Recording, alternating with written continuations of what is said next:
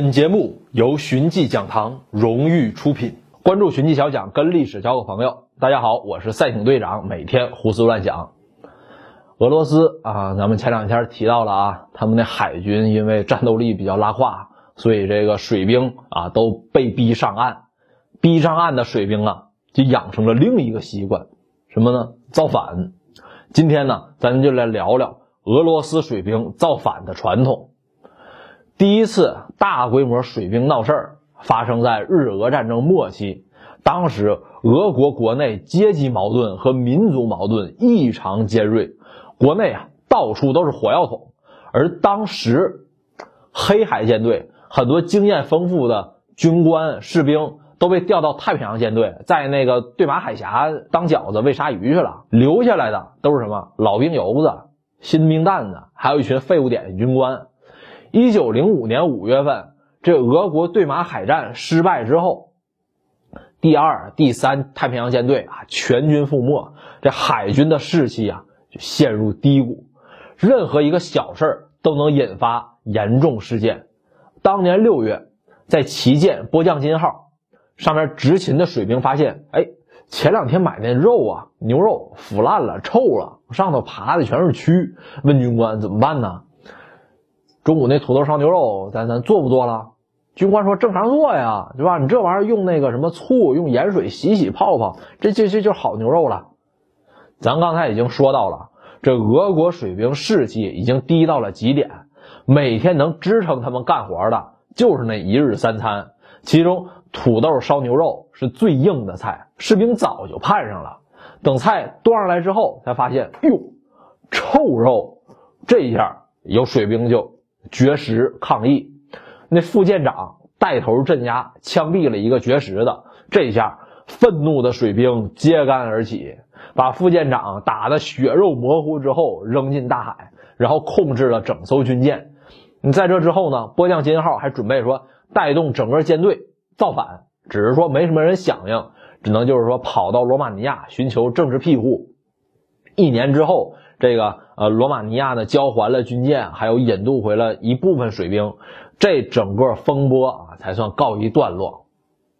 那波将金号起义这个事件呢，只是当时俄国社会的一个缩影，贵族和官员对底层民众不停的盘剥和欺压，民众在不停的忍耐，一旦突破了忍耐的极限，那一定就会迎来大爆发。在一九一七年二月。因为粮食短缺，国内爆发了二月革命，又因为这个新政府没能解决这短缺问题，又出现了十月革命。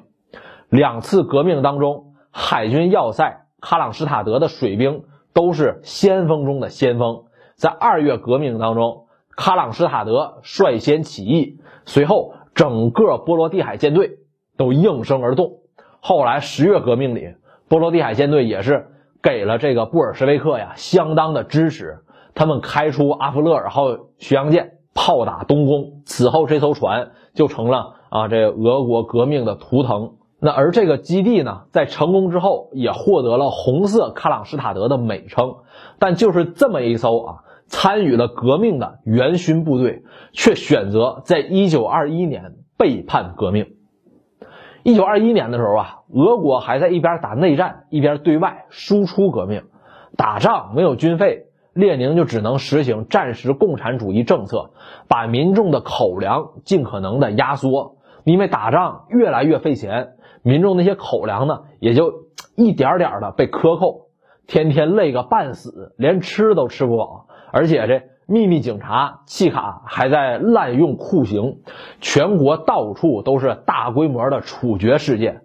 人们觉得支持你们，我支持你们是为啥？我是为了能吃饱饭，是为了获得一个更好的政治环境，是为了获得更多的粮食。要要粮食，要面包，要自由啊！你现在这么搞，我凭什么支持你？面对民众的这种情绪。苏俄政府倒是一点都没在意，反而是为了获得更多的粮食，继续削减民众的口粮。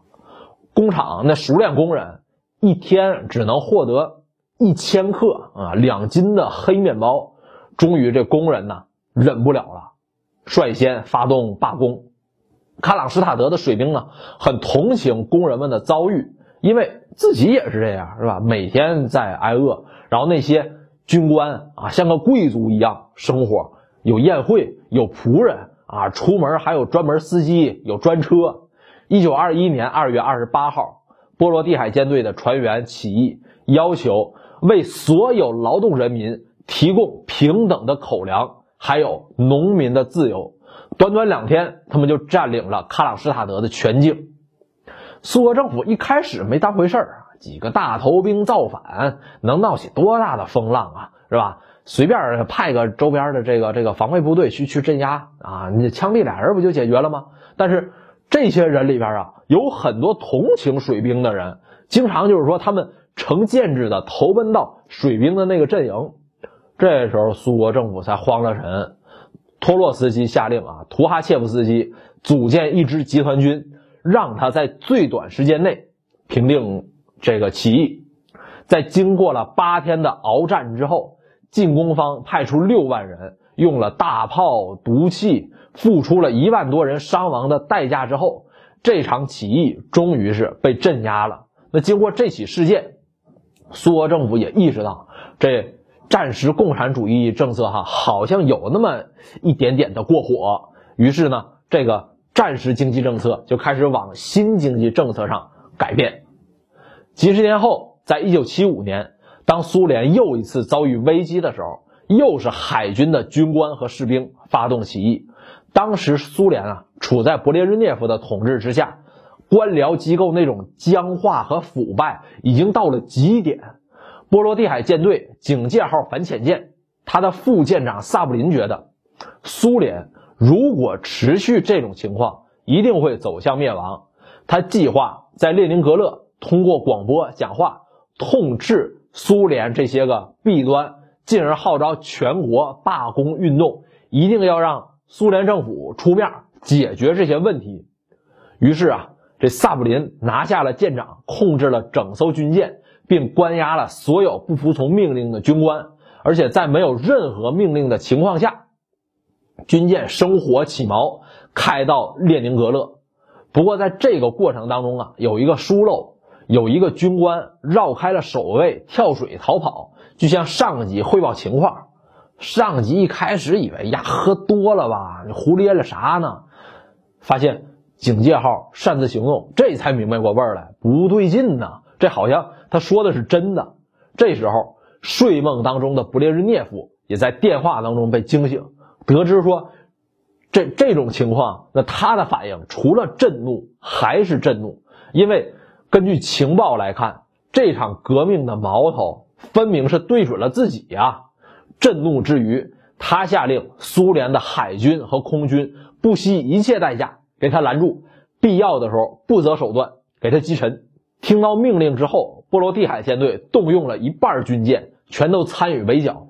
空军两个团带着炸弹起飞，警戒号最后双拳难敌四手，被炸坏了船舵后，只能在原地打转。这个时候啊，警戒号那个被关押的舰长，他也干掉了守卫。重新获得了军舰的指挥权。萨布林被打伤之后制服，军舰连着他都被押送回基地。后来苏联为了掩人耳目，说这个萨布林呢，他是想叛逃，要跑到瑞典，然后所有程序什么的，就是审判程序能简化就简化，赶紧枪毙得了。警戒号所有这个军官、水兵全被革职或者是降职发配。军舰也从波罗的海舰队调到太平洋舰队，即便是这样，那勃列日涅夫可能还觉着，哎呦不解气。